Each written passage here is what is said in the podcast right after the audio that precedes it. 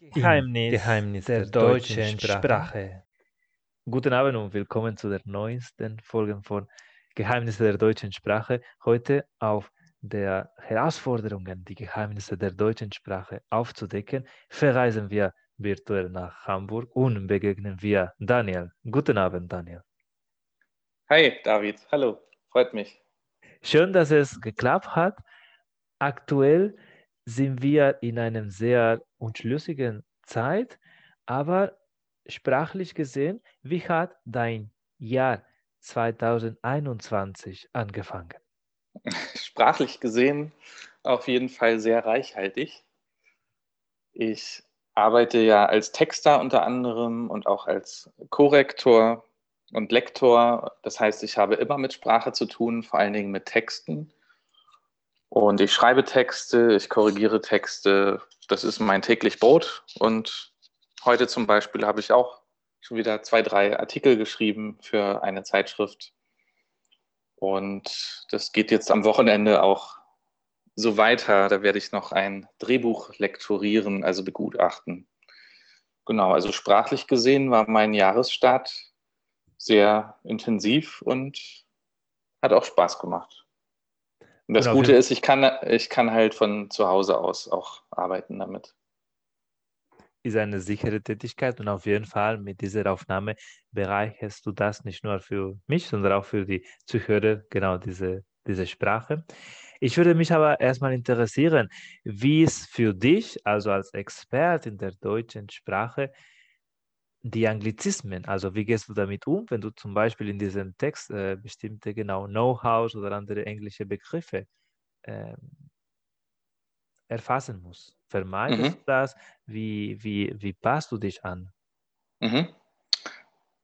Sprache ist ja immer im Wandel und natürlich besteht die deutsche Sprache nicht nur aus originär deutschen Wörtern, beispielsweise das Wort Kutsche, soweit ich weiß, kommt aus dem Ungarischen und ist gar kein deutsches Wort. Wir haben auch Lehnwörter aus dem Französischen und aus vielen anderen Sprachen, die natürlich nach und nach in die deutsche Sprache übergegangen sind. Und genauso ist es mit englischen Wörtern auch und so etwas wie Know-how oder Show oder was auch immer das äh, bereichert natürlich die deutsche Sprache. Manchmal trifft es ein englisches Wort auch besser, als wenn man dafür viele deutsche Wörter benutzt. Es gibt auch Wortschöpfungen in Deutschland, die, die gibt es im Englischen gar nicht, zum Beispiel Showmaster äh, gibt es dort, glaube ich, nicht. Und das Wort Handy ist eigentlich auch, äh, also es gibt es im Englischen auch, das bedeutet da aber was ganz anderes. Das bedeutet eigentlich handwerklich ähm, begabt oder comes in Handy. Also es ist sehr praktisch. Und im Deutschen bedeutet Handy halt Handy. Da sagen die, die Engländer und Amerikaner Cellphone dazu. Und äh, das finde ich eigentlich ganz interessant. Aber zu deiner Frage, also ich versuche natürlich zu viele Anglizismen auch zu vermeiden, wenn es treffende deutsche Wörter dafür gibt. Weil ich auch der Meinung bin, dass man natürlich die deutsche Sprache äh, auch ja, weiter pflegen sollte. Trotzdem ist sie natürlich nach wie vor im Wandel und man sollte offen und flexibel sein, auch für neue Wortschöpfungen, würde ich mal sagen. Als Nicht-Muttersprachler ist für mich äh, die deutsche Sprache immer ein Rätsel gewesen im Sinne von Herausforderung. Wie würdest du als Muttersprachler die deutsche Sprache bezeichnen? Es ist für mich natürlich in gewisser Weise Heimat. Also es bedeutet für mich auch Heimat. Es ist nicht nur die Sprache, denn mit der Sprache, das hattest du ja auch schon öfters erwähnt in deinem Podcast, ist auch ein Gefühl von Kultur, von Heimat verbunden.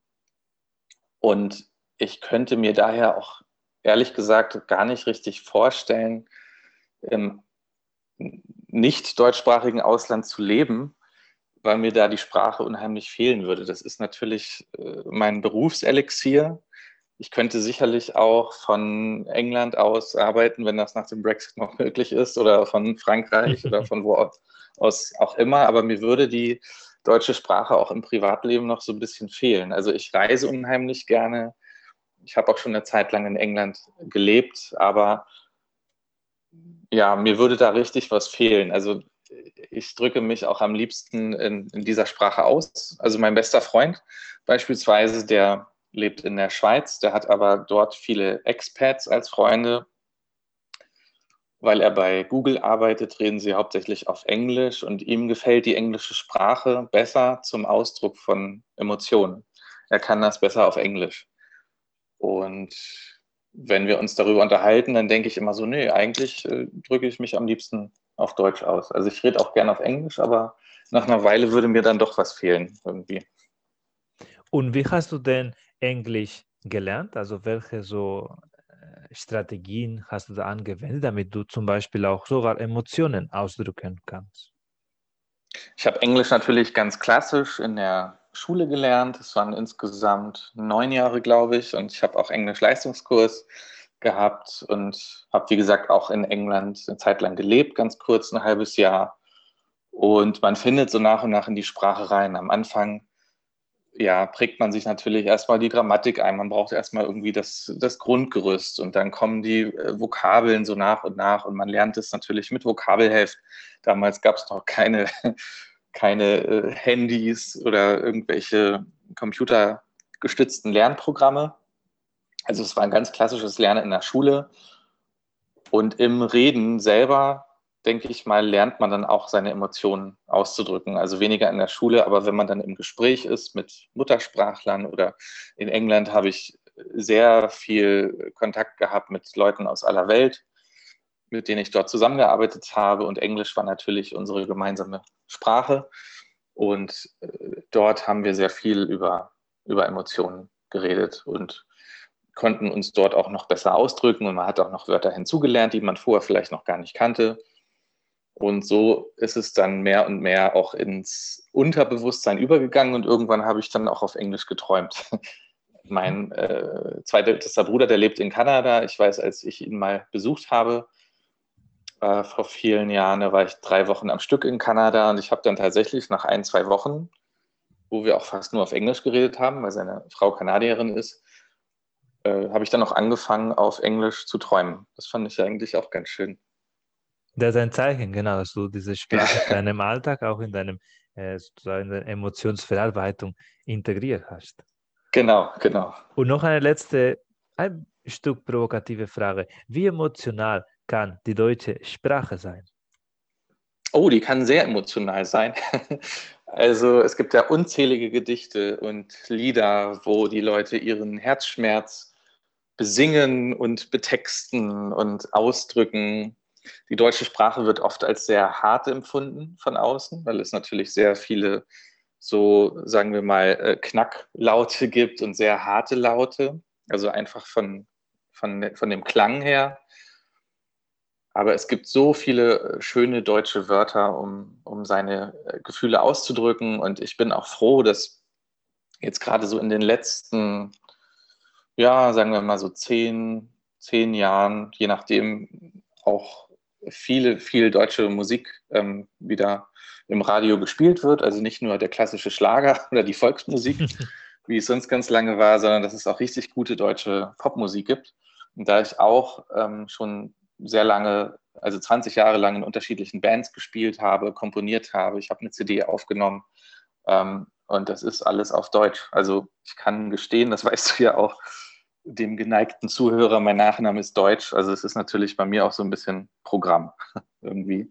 Und äh, ich spreche gerne eine Lanze dafür, dass man sich auch in dieser Sprache sehr gut ausdrücken kann. Trotzdem, das kann ich noch als Fun Fact dazu sagen, wenn ich Songs komponiere und noch keinen Text habe, bei mir ist meist die Musik zuerst da und ich will natürlich irgendwas dazu singen, um eine Melodie zu finden. Und da singe ich ganz oft irgendeinen Fantasietext auf Englisch. Das geht mir dann in dem Moment leichter über die Lippen. Vielleicht, weil ich in dem Moment dann auch nicht merke, dass das alles gar keinen Sinn macht, was ich da singe. Ähm, aber es hilft mir, die, die Melodie zu finden.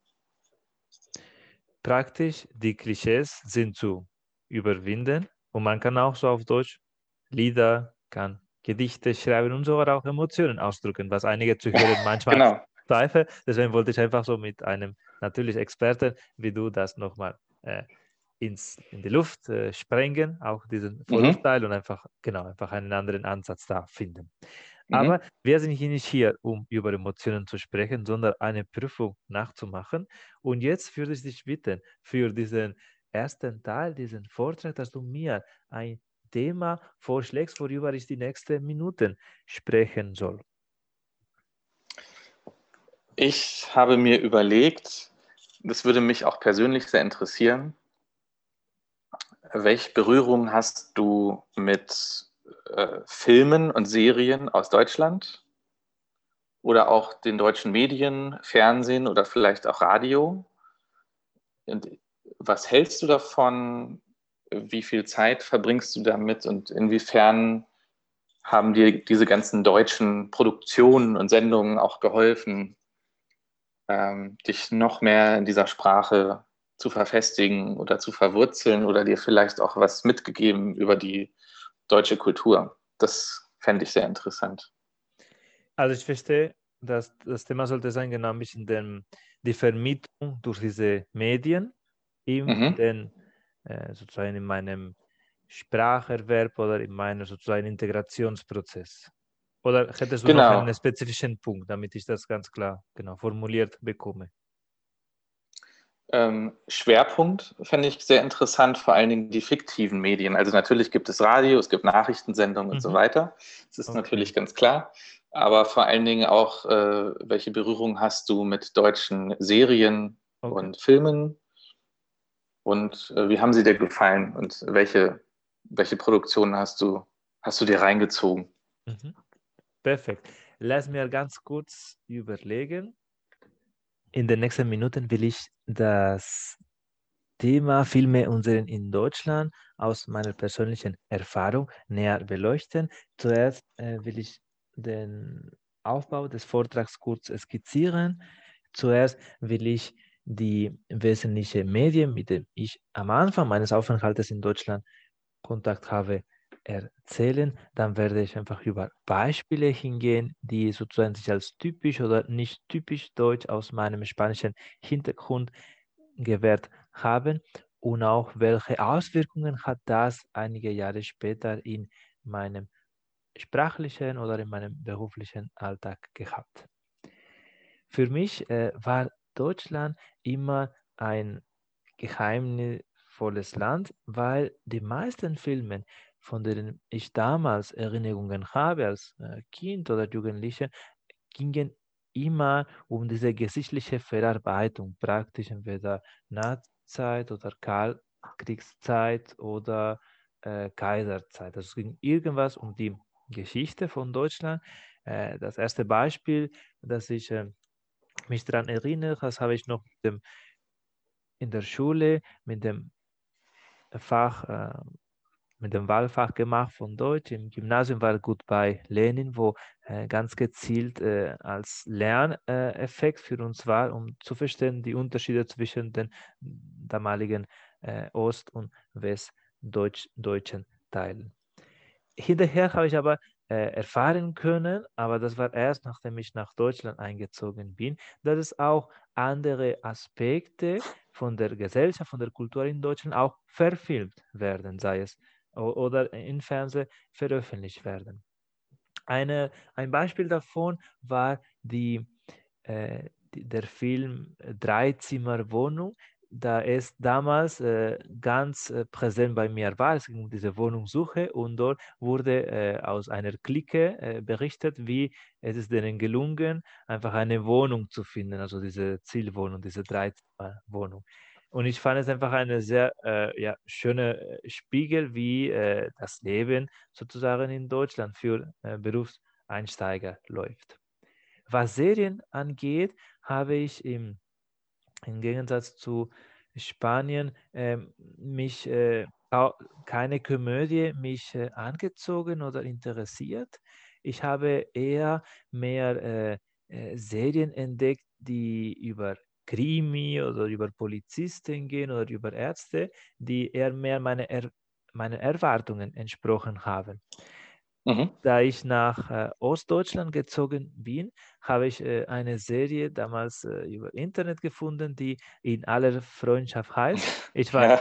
sehr begeistert, weil ich konnte alles von alle Mitarbeiter von dieser Sachsenklinik verstehen. Hatte ich aber im Nachhinein nicht so bestätigt, dass sie alle Hochdeutsch in Sachsen sprechen. Aber es war trotzdem ganz äh, schön, also so diese Handlung mitzubekommen, auch diese Fachsprache zu dadurch zu verbessern. Aber diese, die nachhaltig bei mir äh, und immer noch folge, ist Tatort, da es für mich der letzte Lagerfeuer dieses Landes ist. Dort könnte ich auch äh, Freundschaft äh, verknüpfen. Das haben wir in einem befreundeten WG immer wieder angeguckt. Und das war damals auch die Möglichkeit, dass, wie in einem Fußballspiel in Spanien, gemeinsam in einer Kneipe zu sehen. Das war für mich eine sehr schöne Erfahrung. Und es ist äh, immer noch so, dass ein um ein aktuelles gesellschaftliches Thema geht und dazu man lernt so die regionalen Unterschiede. Jeder Drehort werden von, den, von zwei Kommissaren, manchmal drei, ähm, eingeleitet, aber man entdeckt so ganz viele so Besonderheiten von diesem von diesem Land, die, die dort stattfinden. Also es geht nicht nur um diese um dieses konkrete Verbrechen. Dazu kommt, dass ich äh, habe diese Serien, diese Medien, auch diese Filme als Inspiration für ähm, wie äh, sind die, die, die Deutsche oder wie, äh, was beschäftigt denen. Also ich könnte mich besser so mit der Kultur hier auseinandersetzen und auch ich könnte einfach äh, Klischees äh, überwinden, die ich über die deutsche Gesellschaft hatte, indem ich einfach aktuelle Werke, also Kunstwerke, so wie diese Serien oder wie diese Filme angeschaut habe. Und daraus ergibt sich einfach die Konsequenz, dass äh, die Serien, vor allem dieser Tator, eine Art von Integrationskurs für mich war. Und ich finde ja. es unabdingbar, dass man äh, für eine bessere Identifikation mit dieser Sprache, äh, wo, in der man äh, lebt, wie zum Beispiel Deutsch in Deutschland, dass, dass man sich mit diesen Medien, äh, fiktiven Medien, eher beschäftigt. Mhm. Und das war es soweit. Ich bedanke mich für Zuhören und ich bin gespannt, ob du noch dazu Fragen hast, Daniel. Ja, auf jeden Fall. Also du hast ähm, gesagt, dass du äh, gerade über diese Serien oder über die Reihe Tatort äh, viel über die deutsche Kultur gelernt hast, dass sich auch einige Klischees mh, hm, dadurch überwinden ließen. Kannst du da Beispiele für nennen? Man hat immer das Gefühl in Spanien, dass die Deutsche sehr äh, gewissenhaft und wenig kreativ ist, sind. Aber dadurch habe ich auch mitbekommen, dass äh, auch Chaote äh, eine gewisse Leistung da erbringen können. dass auch genau äh, vor allem äh, ja, unpünktliche äh, Leute so in Deutschland gibt, die nicht diesen, ja, diesen Standard entsprechen. Also von mhm. Kleinigkeiten mhm. bis auch, dass man genau einfach verschiedene so mm, irgendwie Ansätze hat, so äh, Kontakt äh, zu verknüpfen oder, oder überhaupt so einen Lebensstil zu führen. Und Tator zeigt das ganz gut, weil je nachdem, wo man äh, unterwegs ist, man merkt, es gibt so bestimmte Einflüsse, sei es so, was weiß ich, eine, eine Gemeinde oder die Religion oder was, äh, wie ist das Leben auf, dem, auf der Pampa oder auf einer Stadt. Mhm. Es gibt sehr feine Unterschiede, deswegen. Es interessiert mich natürlich auch jetzt mit dem Tatort, weil ich arbeite auch nebenberuflich für den Tatort und zwar für den Tatort Bremen von Radio Bremen und gerade dieses Wochenende werde ich wieder ein Drehbuch begutachten. Wir haben ja ein neues Tatort-Team in Bremen. Ähm, die sind jetzt zu dritt und haben auch schon den ersten Fall abgedreht. Und jetzt entwickeln wir schon den zweiten. Äh, da bin ich in der Drehbuchentstehung mit dabei. Das hat natürlich meine Frage, was hältst du vom Bremer Tatort und was hat er dich, was hat er dich über Bremen gelehrt?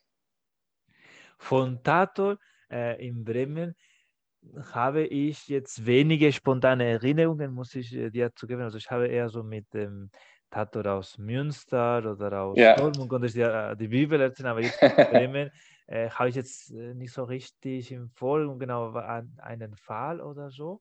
Aber äh, genau, Bremen habe ich einfach äh, für mich eine Ich war nur zweimal in meinem Leben.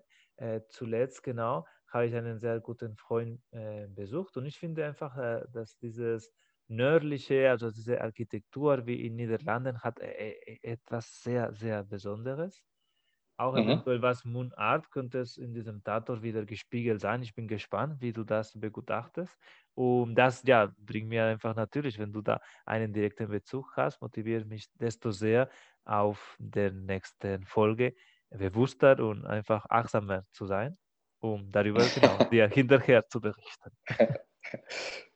Ja, man muss dazu sagen, den Bremer Tatort, den gibt es nur zweimal im Jahr. Bremen ist ja sehr klein und auch die Landesrundfunkanstalt in Bremen ist sehr klein. Die kriegen nur zwei Tatortfilme pro Jahr. Münster hat natürlich viel mehr äh, Tatortfilme pro Jahr. Ich weiß gar nicht genau wie viele, sieben oder acht.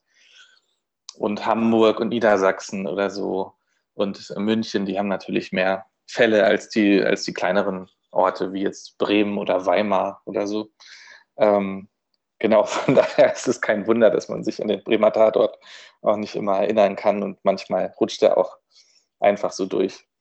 Ja, Thema Mundart, genau, das kann ich vielleicht noch kurz dazu sagen. Die stirbt leider hier im Norden noch schneller aus als im Süden. Also man findet hier kaum noch Leute in Norddeutschland, die Mundart reden. Also das wäre hier in Norddeutschland Plattdeutsch. Ähm, das gibt es nur noch sehr vereinzelt, eher bei älteren Leuten. Es gibt auch ein paar Jüngere. Es gibt auch so Schulen in Ostfriesland, die das den, den Schülern auch beibringen oder wenn sie es in der Familie noch mitkriegen. Mein Vater konnte auch noch Plattdeutsch sprechen hat es uns aber auch nicht mehr beigebracht, weil er den Sinn darin nicht mehr so gesehen hat. Also es, es stirbt leider immer mehr aus. Manchmal reden die Leute so ein bisschen breiter hier in Hamburg und in Bremen so ähnlich. Ähm, aber das ist mehr so eine, so eine Färbung. Ne? Das ist nicht so richtig, das ist nicht so richtig Mundart. Wie es jetzt vielleicht in Sachsen ist mit dem Sächsischen oder mit dem Schwäbischen in der Region Stuttgart. Ähm, da ist es noch, noch mehr ausgeprägter, würdest du sagen. Aber ja, genau. man kann noch eventuell auch diese Färbung wiedererkennen. Bin gespannt. Genau, es ist in Stuttgart ganz ähnlich, dass äh, zum Beispiel junge Leute, auch jetzt, die dort aufwachsen, oft auch gar nicht mehr richtig Schwäbisch reden können. Du hörst es aber noch, wenn sie an viele Wörter ein LE dranhängen. Die trinken kein Bier, sondern ein Bierle. Mhm. Oder essen kein Brot, sondern essen ein Brötle oder so. Und äh, das ist dann diese Verniedlichungsform, die dann hinten dran gehängt wird.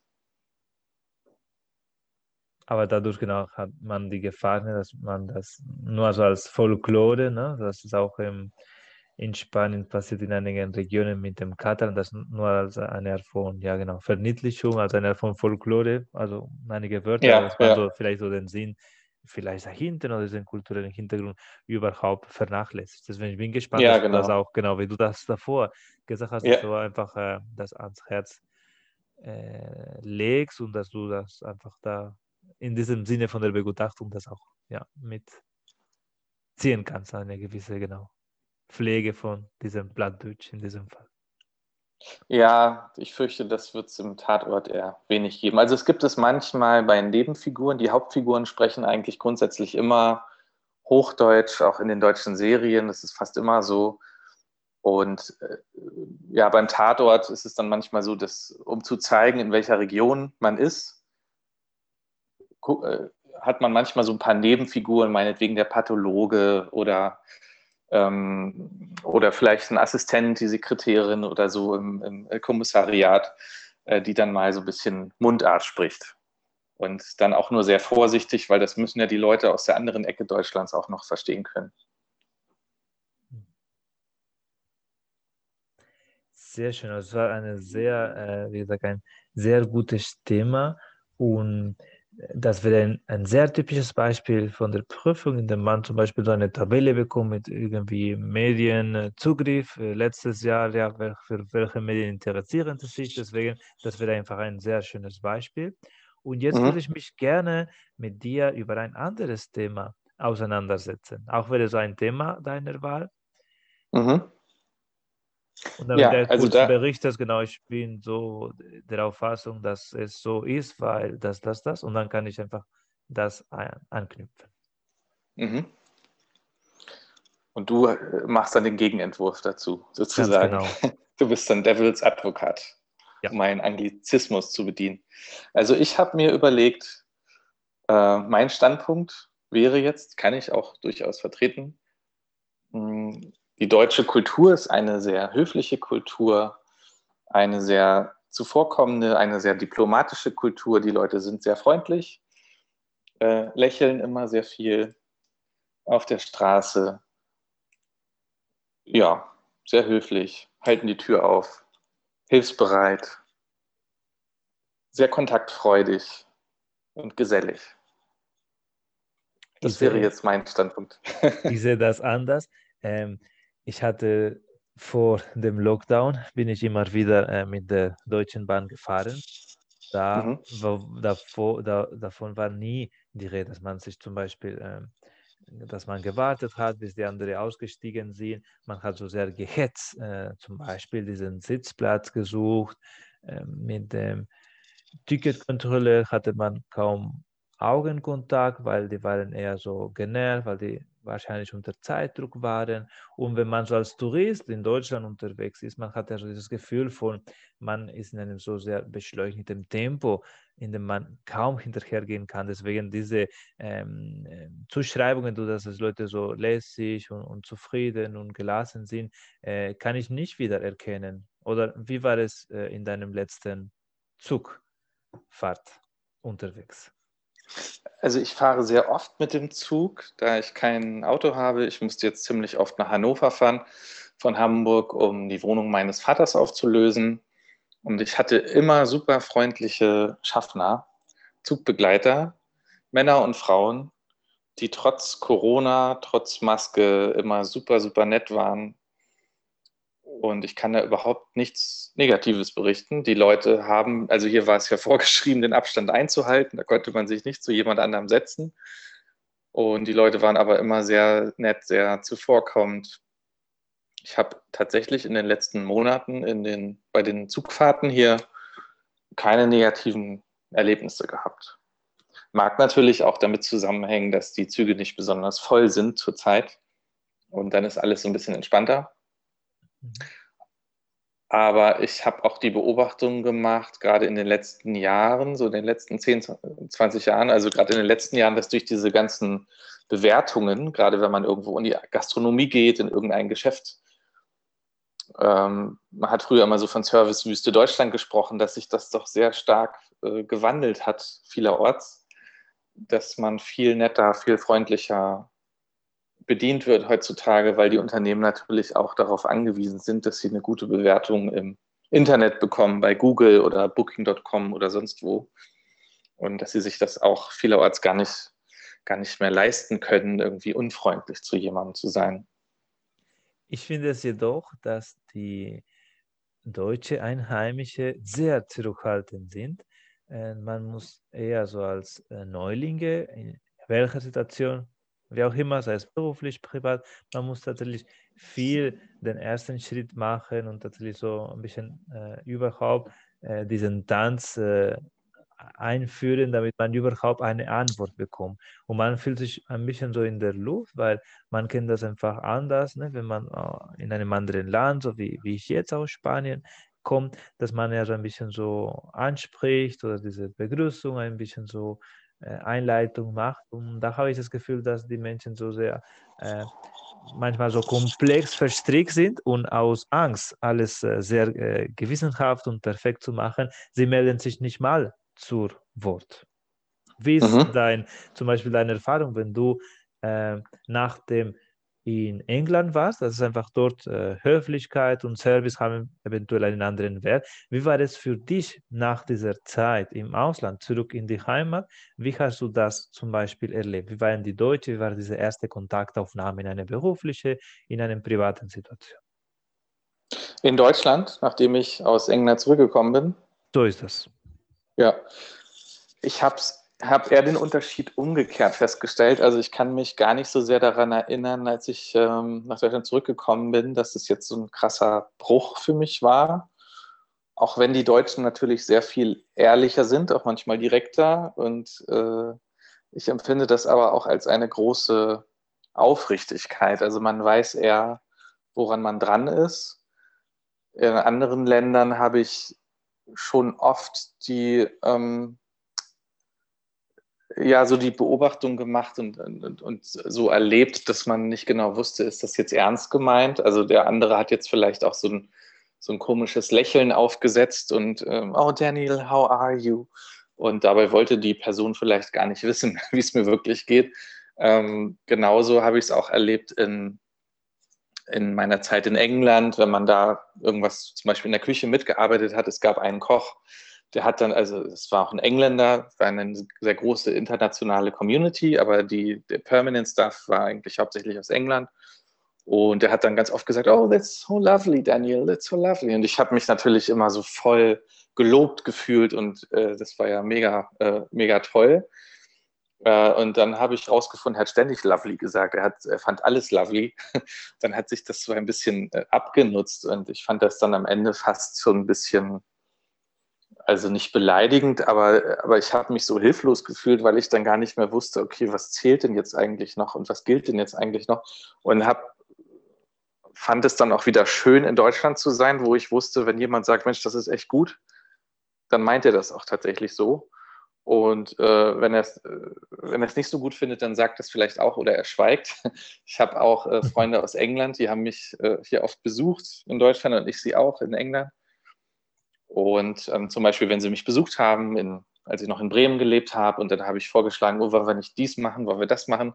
Manchmal haben sie dann auch nur gesagt, ähm, manchmal haben sie gesagt, oh, that's great, oder sie haben gesagt, yeah, it's okay. Und ich habe dann so gedacht, okay, es ist halt okay für sie, sie haben dem zugestimmt, vielleicht wissen sie noch nicht genau, auf was sie sich einlassen, aber für sie ist das okay. Bis ich dann irgendwann rausgefunden habe, wenn ein Engländer sagt, er findet etwas okay, dann heißt es eigentlich, er findet es nicht gut und er will es eigentlich nicht machen. Und er stimmt dem eigentlich nicht zu, aber weil er halt so übertrieben höflich ist, das ist halt auch vielleicht Teil dieser englischen Kultur, sagt er halt nicht, oh, das finde ich jetzt blöd, das finde ich scheiße, sondern dann sagt er halt nur, it's okay. und äh, das war tatsächlich, also da musste man erstmal einiges lernen in, in England, dass man dort auch anders mit den Leuten spricht und umgeht. Und hier in Deutschland wusste ich wieder, ah, hier kann ich so sein, wie ich bin. Das heißt, man sollte, so wie ich damals äh, machen müsste, also eine Umstellung, also zwischen also eine Bedienungsanleitung für die Deutsche oder für die Engländer für sich selbst herzustellen und auch sich selber so zu hinterfragen, ja, warum habe ich diese äh, so Vorzüge oder so diese, diese, äh, diese Art, so mich so zu verhalten was, was ist passend, was ist wenig passend in dieser Situation. Und in sich wäre eventuell, ne? also das, das Kompromiss ist klar, die Deutschen können vielfältig werden, das habe ich auch nach Monaten gelernt, aber ist schon für mich der Anfang ein bisschen äh, genau schwierig. Äh, also wenn es äh, mit einem deutschen Person warm wird, es wird tatsächlich langfristig so, aber diesen ersten Kontakt gestaltet sich einfach äh, mit viel vielen Unsicherheiten, finde ich. Mhm. Ja, es gibt auch, ähm, was noch dazu kommt, es gibt auch innerhalb Deutschlands natürlich unterschiedliche Mentalitäten. Das hast du ja auch schon so ein bisschen gemerkt, vielleicht über den Tatort. Wenn man jetzt äh, beispielsweise vergleicht ähm, Hamburg mit Köln, mit Stuttgart, in Stuttgart, das ist eine sehr höfliche Kultur, also da achtet man schon auch aufeinander. Es gibt in Stuttgart schon auch viele ungeschriebene Verhaltensregeln und es ist eine relativ saubere Stadt zum Beispiel. Die Kehrwoche ist äh, sehr wichtig, äh, die Mülltrennung ist sehr wichtig, also noch wichtiger fast als, als woanders in Deutschland. Ähm, in Hamburg äh, gibt es auch eine sehr ja, es ist, eine, das ist die zweitgrößte Stadt Deutschlands, aber es gibt auch eine sehr, sehr höfliche Kultur. Wenn du jetzt hier in ein Restaurant reinkommst, wenn das natürlich dann nach dem Lockdown wieder möglich ist. Hoffen wir bald. Und ja, hoffen wir bald. Und äh, du setzt dich an einen Tisch, das Restaurant ist ganz leer und dann kommt der nächste rein, ein Hamburger, der wird sich, nie, äh, der wird sich an die, das andere Ende des Raums setzen. Nicht, weil er dich nicht mag, er kennt dich ja noch nicht, sondern einfach, um dir deinen Raum, deinen Space zu geben, äh, dich nicht zu bedrängen. Das ist einfach äh, aus Höflichkeit. Es ist nicht unbedingt, weil er jetzt sagt, oh, ich muss jetzt unbedingt alleine sein und äh, geht mir nicht auf den Sack, so ungefähr. Wenn du das gleiche in Köln hast, du sitzt in Köln in einem leeren Restaurant und es kommt jemand rein oder eine Gruppe, passiert es ganz oft, dass die sich direkt an den Nachbartisch setzen, weil die sehr kontaktfreudig sind. Die fangen auch oft ganz schnell Gespräch mit dir an, gerade vielleicht, wenn du alleine da sitzt, dann wollen sie dich vielleicht einbeziehen. Dann wollen sie mit dir reden und du kannst innerhalb weniger Stunden im Restaurant, in der Kneipe in Köln ganz viele Freunde finden. Ähm, und ihr habt den besten Abend, die beste Nacht äh, eures Lebens und liegt euch in den Armen. Und ähm, ja, so unterschiedlich die, sind die Mentalitäten auch innerhalb Deutschlands. Das ist natürlich nochmal noch mal schwieriger, das auch auseinander zu klamüsern. Und das ist ähm, ein sehr gutes Fazit im Endeffekt, genau, dass man einfach ein ja. bisschen aufmerksam sein soll, wo man sich bewegt, also wie agieren die Leute.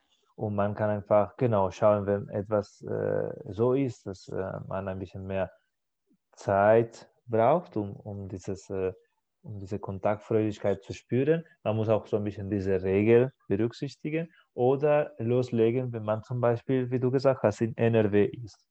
Oder genau. in, der, in der Karnevalzeit. Dann ist natürlich einfach die Hemmschwelle eine andere. Als gehe ich davon aus, äh, außer dieser Zeit oder äh, je nachdem, in welcher Stadtregion man ist.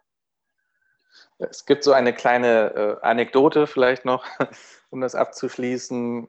Ähm, es gibt so einen Spruch, da sagt man, äh, wenn du in Köln jemanden nach dem Weg fragst, ähm, zum Bahnhof beispielsweise, dann fällt er dir erstmal um den Hals und äh, erzählt dir seine ganze Lebensgeschichte und will mit dir noch ein Bier trinken gehen und äh, will mit dir äh, dein, will dein bester Freund werden, nur um dir dann irgendwann nach ein paar Stunden zu sagen, äh, er weiß den Weg zum Bahnhof gar nicht. und äh, in Hamburg ist es so, fragst du jemanden nach dem Weg, der guckt ganz griesgrämig und äh, du denkst, der schlägt dir gleich, der haut dir gleich eine rein irgendwie, weil, du, weil du ihm Zeit klaust, Lebenszeit. Und am Ende sagt er dir aber nicht nur, wo es zum Bahnhof lang geht, sondern er geht noch den ganzen Weg mit dir mit, bis du an deinem Zug bist. Und das sind Erfahrungen, die man auch äh, bereit äh, sein muss, sich darauf einzulassen. Genau. Und mit diesen äh, schönen zwei Themen, also einer, wie gesagt, über diese Nutzung von den Medien, um Deutsch zu lernen und auch wie man so diese ersten Kontakt, wie die Vorurteile über Deutsche sind, schließen wir diesen Podcast. Hat mich sehr Spaß gemacht. Ich hoffe, wir hätten die Prüfung oder ich hätte die Prüfung in dieser äh, Simulation bestanden. Du bist auf jeden Fall ein sehr guter äh, Gesprächspartner gewesen. Danke. Mal Bei mir hättest du die Prüfung auf jeden Fall bestanden. Mal gucken, wer da auftaucht. ich äh, habe mich sehr gefreut und bis zur nächsten Folge. Weitere Folgen Folge findet ihr in der Webseite von redcircle.com sowie in deinen Lieblingssozialen Netzwerken der deutschen Sprache.